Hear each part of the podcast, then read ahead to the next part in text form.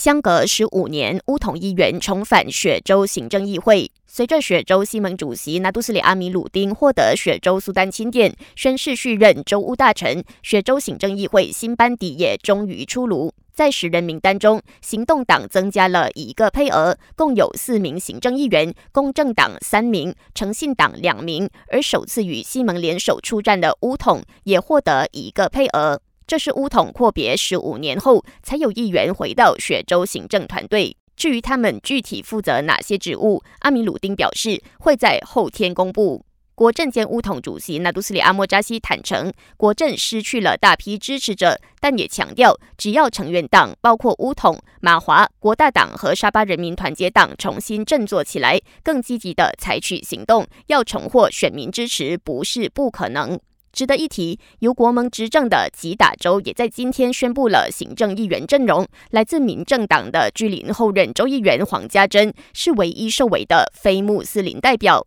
他将负责掌管人力资源、华裔、印裔和先裔以及非政府组织相关事务。至于州务大臣纳杜斯里莫哈默尔山鲁西，他一人就掌管八个职务，包括吉打州经济规划、土地事务、政府关联公司以及外交合作事务等等。感谢收听，我是子琪。